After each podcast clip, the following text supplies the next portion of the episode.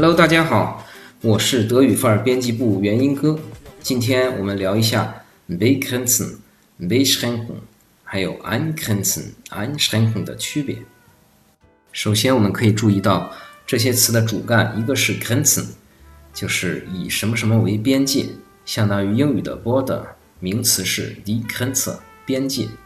而另一个 schränken 意思是限制，相当于英语的 restrict，名词 der Schrank，复数 die Schränke。动词 grenzen 的用法，我们只需要记住一个例句：Deutschland grenzt an die Schweiz。德国与瑞士接壤。在这里，元音哥提示大家，grenzen 的第二人称变位是 grenzt，与第三人称是完全相同的。书写的时候千万不能写成 grenzt。接下来，我们先说一下 beschränken，它的意思是限制 ，jemandes Recht beschränken，或者 jemanden in seinen Rechten beschränken，限制某人的权利。Die Zahl der Studienplätze ist beschränkt，入学名额是有限制的。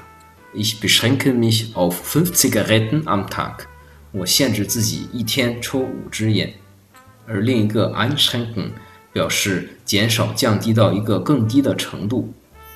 Jemandes Recht einschränken， 限制、缩减某人的权利。还有一个意思是被逼着节约生活开支。Ich muss mich sehr einschränken, um weiter zu studieren。为了继续学业，我必须压缩开支。大家可以看到，这两个都是及物动词。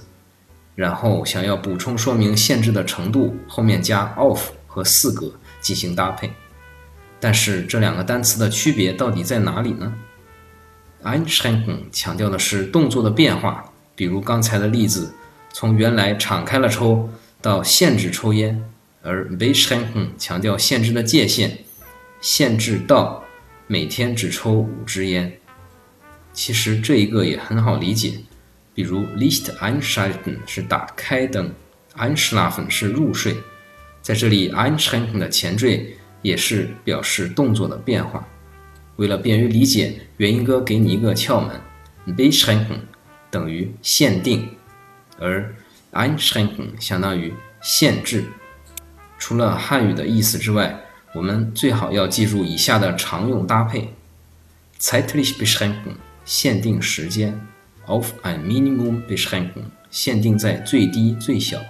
Freiheit einschränken 限制自由，Bewegungsfreiheit einschränken 限制行动自由。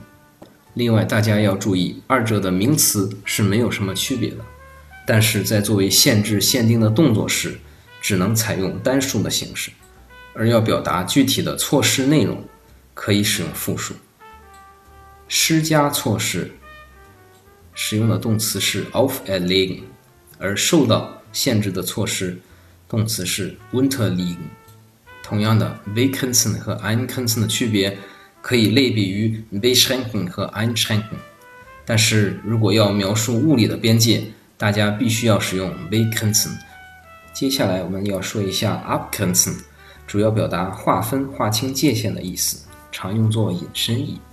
sich von oder gegen Gewalt abgrenzen，与暴力划清界限。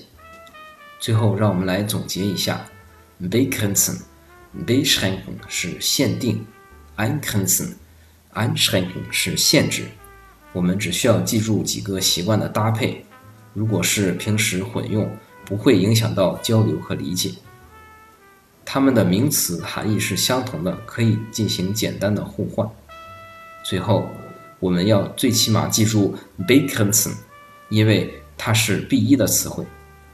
以上就是有关单词解析的全部内容，感谢你的收听。如果喜欢就转发分享吧。欢迎关注微信公众号“德语范儿”，咱们下期见，Cheers。